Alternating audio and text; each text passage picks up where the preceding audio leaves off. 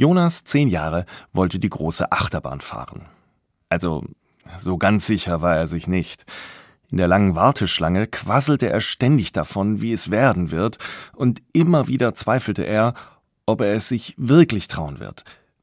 Ich versuchte das Nervenbündel zu beruhigen. Die Menge schob uns weiter und dann saßen wir in der Achterbahn. Jonas zitterte am ganzen Körper und ich hielt seine Hand.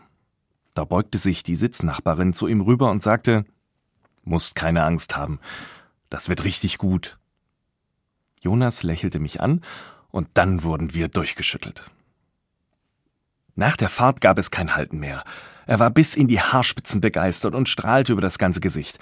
Und dann sagte er plötzlich, Tut schon gut, wenn jemand einem noch ein gutes Wort sagt. Ich musste nachfragen, was er genau meinte. Als die Frau zu mir gesagt hat, das wird richtig gut, da habe ich plötzlich keine Angst mehr gehabt und mich wirklich drauf gefreut. Worte können einen den Tag versauen und sie können einem zehnjährigen Mut machen.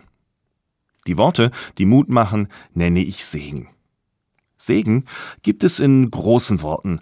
Es gibt sie aus der Bibel, am Ende eines Gottesdienstes. Der Herr segne dich. Und Segen gibt es ganz einfach, wie eben, das wird richtig gut. Und ich bin um jeden froh, der solche Segensworte ausspricht.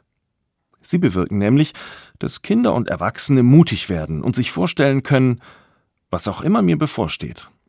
Das wird richtig gut.